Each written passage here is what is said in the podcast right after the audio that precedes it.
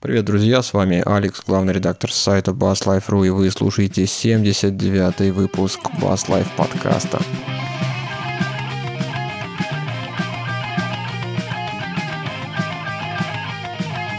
Сегодня у нас будет такой классический выпуск. Те, кто со мной более-менее с ранних выпусков, помнят, что я все это начинал в гордом одиночестве, не было у меня сведущих, и вот так сложилось сегодня, что я снова один в виртуальной студии нет у меня ни Славы, который где-то там далеко-далеко в степях Урала бегает по своим родственникам. Нет у меня ни Паши, который сейчас по некоторой информации лежит в больнице, и в больнице какой интернет? Никакого там интернета нет, поэтому он не может выйти со мной на связь. Попробую, попробую провести этот выпуск один, тем более ситуация ко всему располагает. Новый год, хоть и старый, но новый. Опять же, я тут немножко погрелся перед началом нашей, нашей трансляции и думаю, все пройдет нормально. Новостей на этой неделе было не так много, но тем не менее кое-что было. И по традиции я, наверное, начну с бас-гитар. Гуляя по просторам интернета, обнаружил я, что компания Schecter обновила линейку своих бас-гитар, которые будут продаваться в 2015 году. Вообще этот компания регулярно обновляет свои линейки ежегодно. В 2014 году, по-моему, тоже был на сайте где-то в новостях обзор. В этом году я тоже решил собрался с силами и написал небольшой мини-обзор новость на то, что представлено в этом году. Там 5 бас-гитар, о них чуть-чуть попозже поговорим. И вот на этапе подготовки к этому к этой новости на этапе знакомства с, со спецификациями и с историями этих бас-гитар я буквально погряз. Погряз я в истории Шектора. Оказалось, что довольно интересно там все складывалось и развивалось, и неоднозначная репутация у этой компании, ну, по крайней мере, среди моих знакомых э, бас и, наверное, все-таки больше гитаристов, потому что, ну, Шектор, по-моему, в России известен не так уж давно и известен во многом благодаря своим гитарам. По крайней мере, басы вот вживую. Да что вживую, даже вот в магазинах музыкальных инструментов мне вживую басы никогда не попадались шекторовские. Хотя, в принципе, гитары висят и гитары можно посмотреть. Более того, пару лет назад э, тот парень, с которым я играю в группе, Павел который был у нас как-то в подкасте, тоже гитарист, он купил себе Шектор, заказал его на eBay, пришел, в принципе, всем доволен. Вот за, наверное, полтора-два года активного использования по-моему, только у него крутилочка, что ли, какая-то отпаялась, а в остальном он звуком очень доволен. Были у него до этого и Джексоны разные, и, по-моему, Гибсон был, не помню. Ну, врать не буду. Тем не менее, вот перешел он на Шектор, сейчас играет и, в принципе, не жалуется. Так возвращаясь к истории компании и ее неоднозначной репутации. Холивары просто идут на просторах интернета, сравнивают шекторы с другими известными, ну, в основном гитарами, потому что гитаристы прежде всего этим грешат. Наш брат-басист, он в этом плане поспокойнее.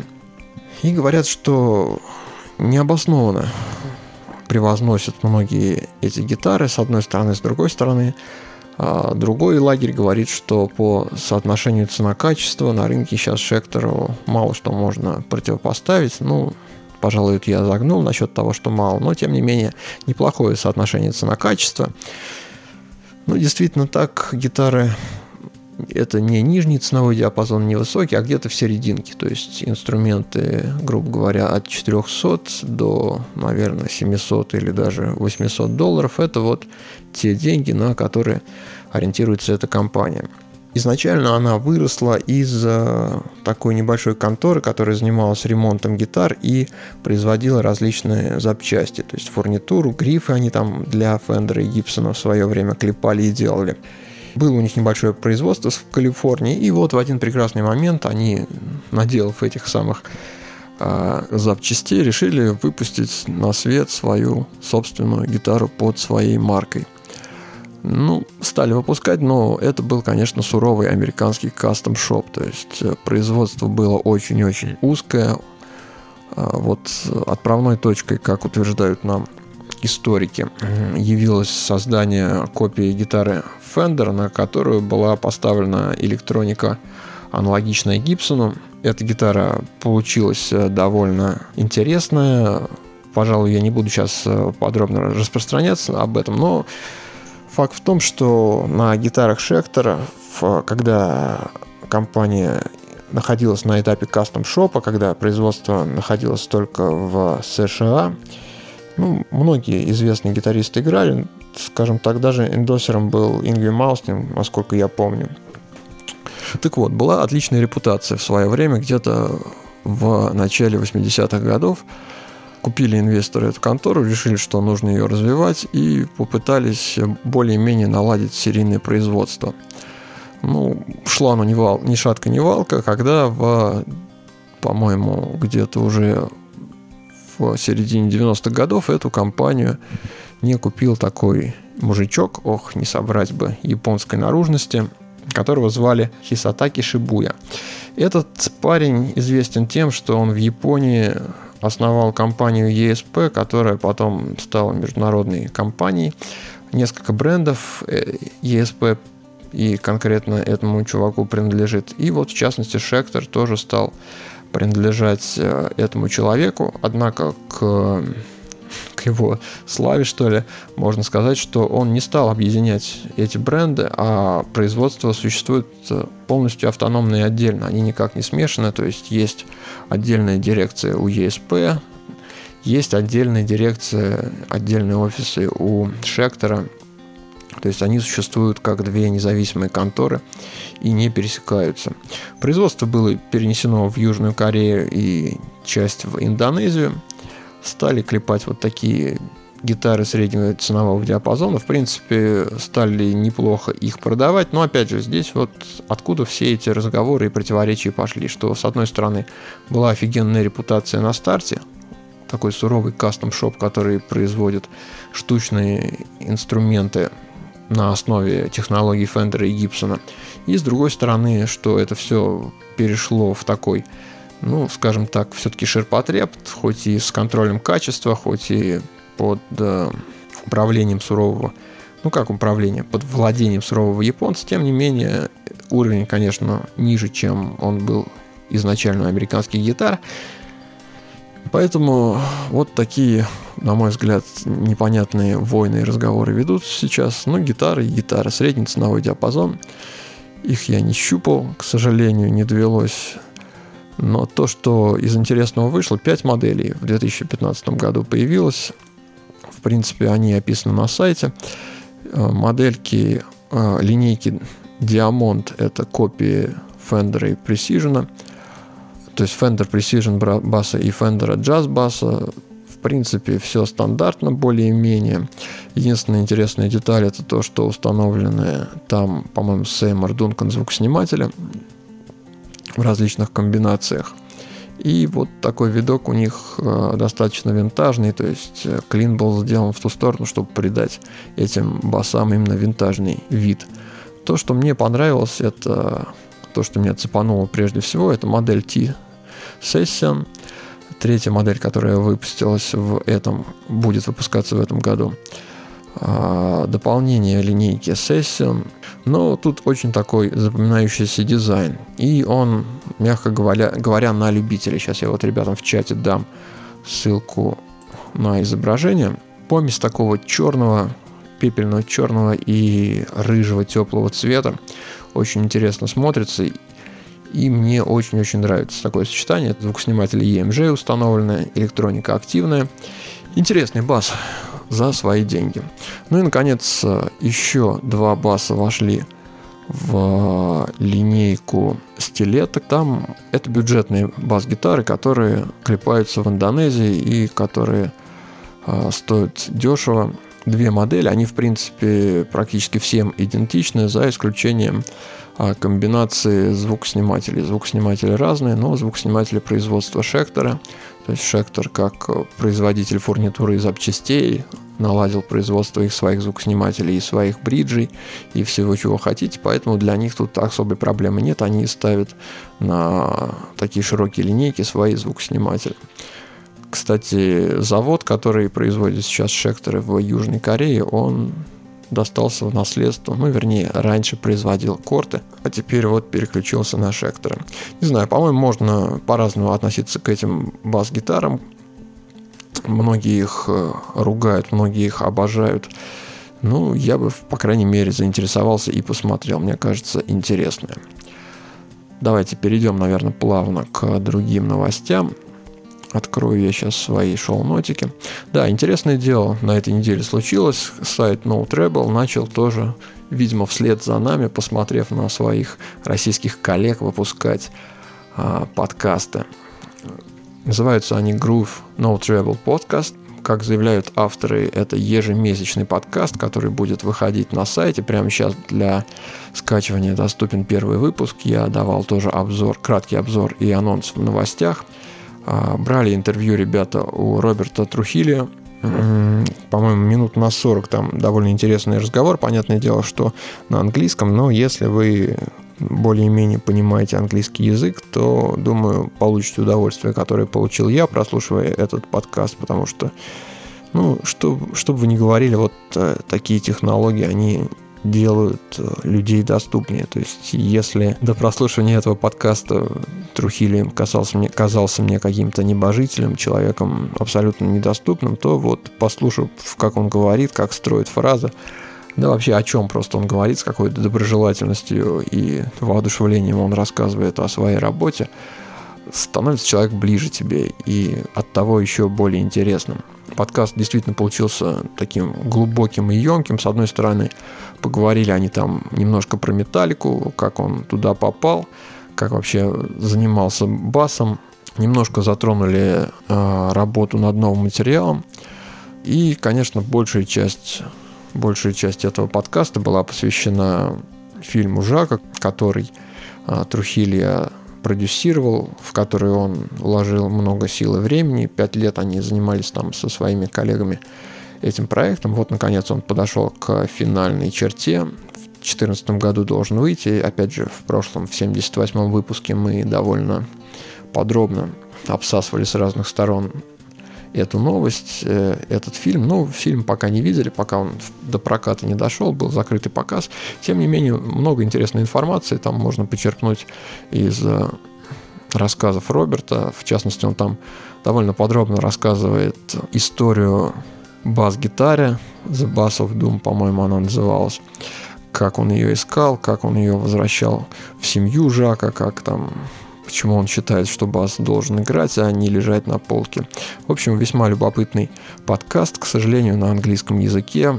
Ну, наверное, если найдется где-то в нашем комьюнити человек, который может со слуха нормально переводить а, подобного рода материала, может быть, было бы интересно сделать какой-то, ну, параллельный перевод на русский язык, но пока я, к сожалению, не вижу возможности, потому что у нас все-таки проект, он сугубо любительский, и при, привлекать профессионалов тут пока у нас нет возможности. Поэтому те, кто могут слушать, слушайте, те, кто не могут, просто завидуйте. Ну и ждем следующего месяца. Интересно, с кем будет интервью и чему будет посвящен Грув подкаст февральский выпуск. Так, ну давайте плавненько перейдем к следующей теме.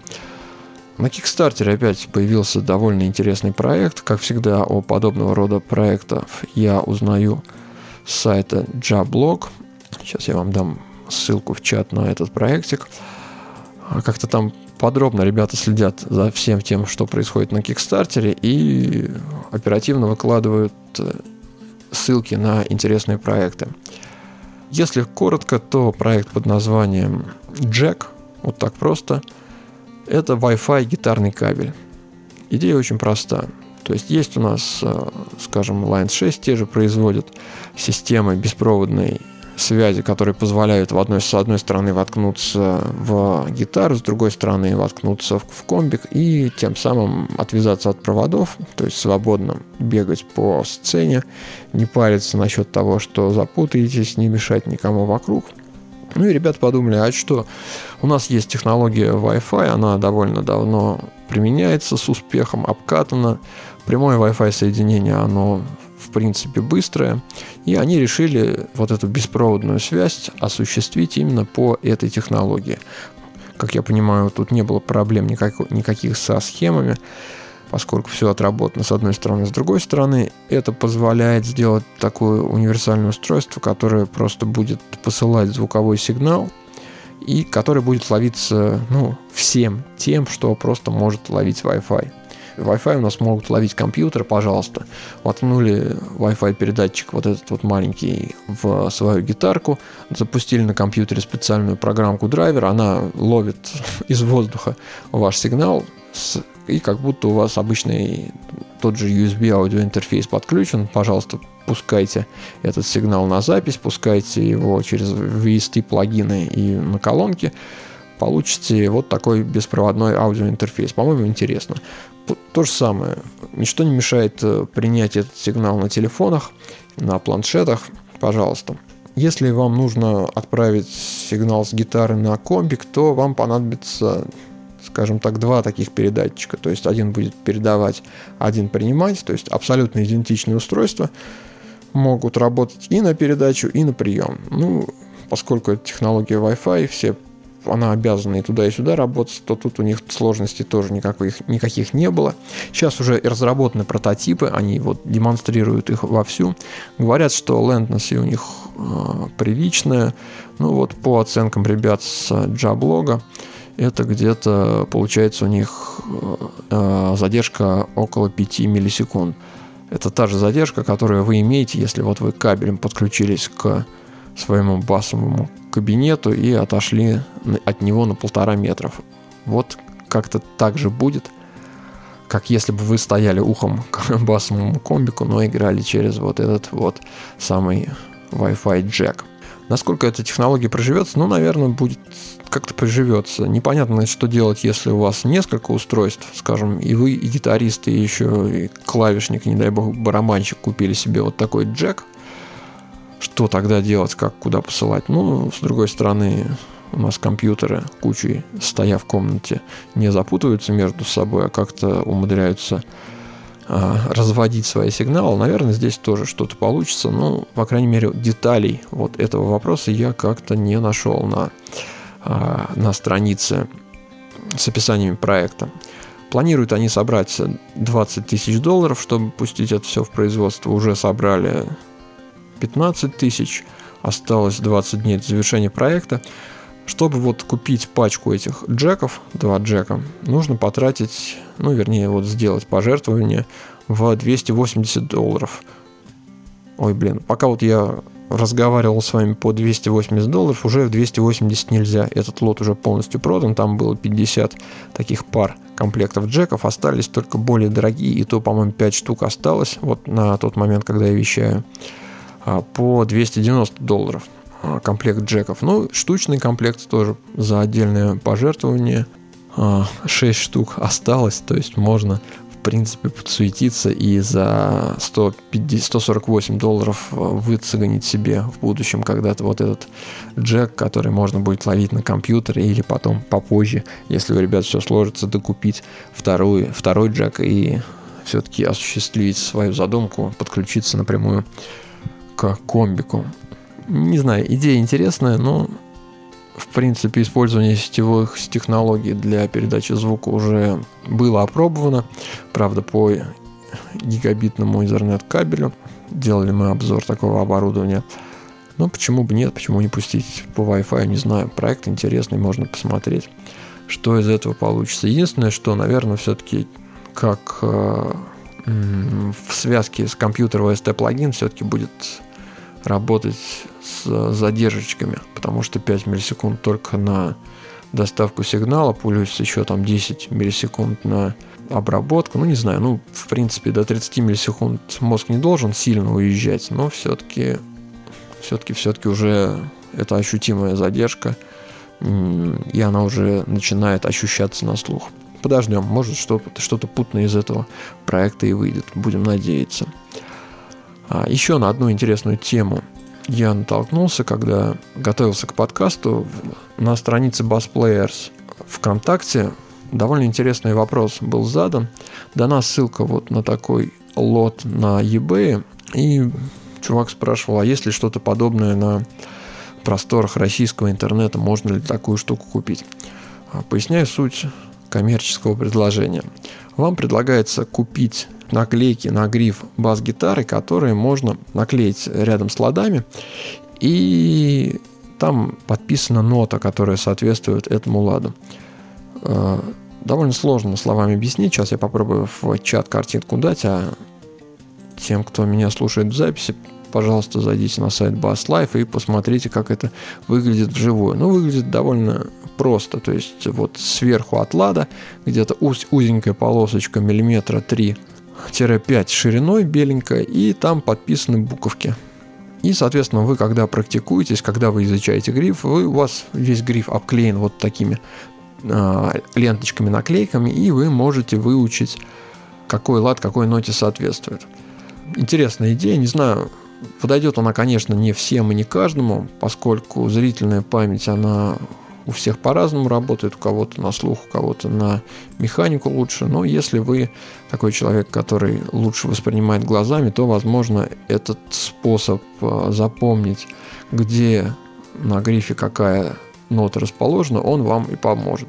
Ну и вот в процессе обсуждения, в процессе обсуждения этого лота и поиска ему аналогичных замен на российских просторах, ну, появилась идея там у кого-то, я уж не помню у кого, эту тему удалили, непонятно почему, а, предложили, а почему бы не взять просто кусок малярного скотча, не приклеить, взять разноцветные фломастеры и не подписать нотки на соответствующих местах. Тут нужно именно многоцветные фломастеры, потому что а, лучше выделить ноты мажорной гаммы, и остальные ноты выделить другим цветом. Это поможет их как-то более четко идентифицировать и изучить. Ну, действительно, идея довольно простая. Если вам не жалко, ну, наверное, около часа своего времени, то почему бы ее не проделать?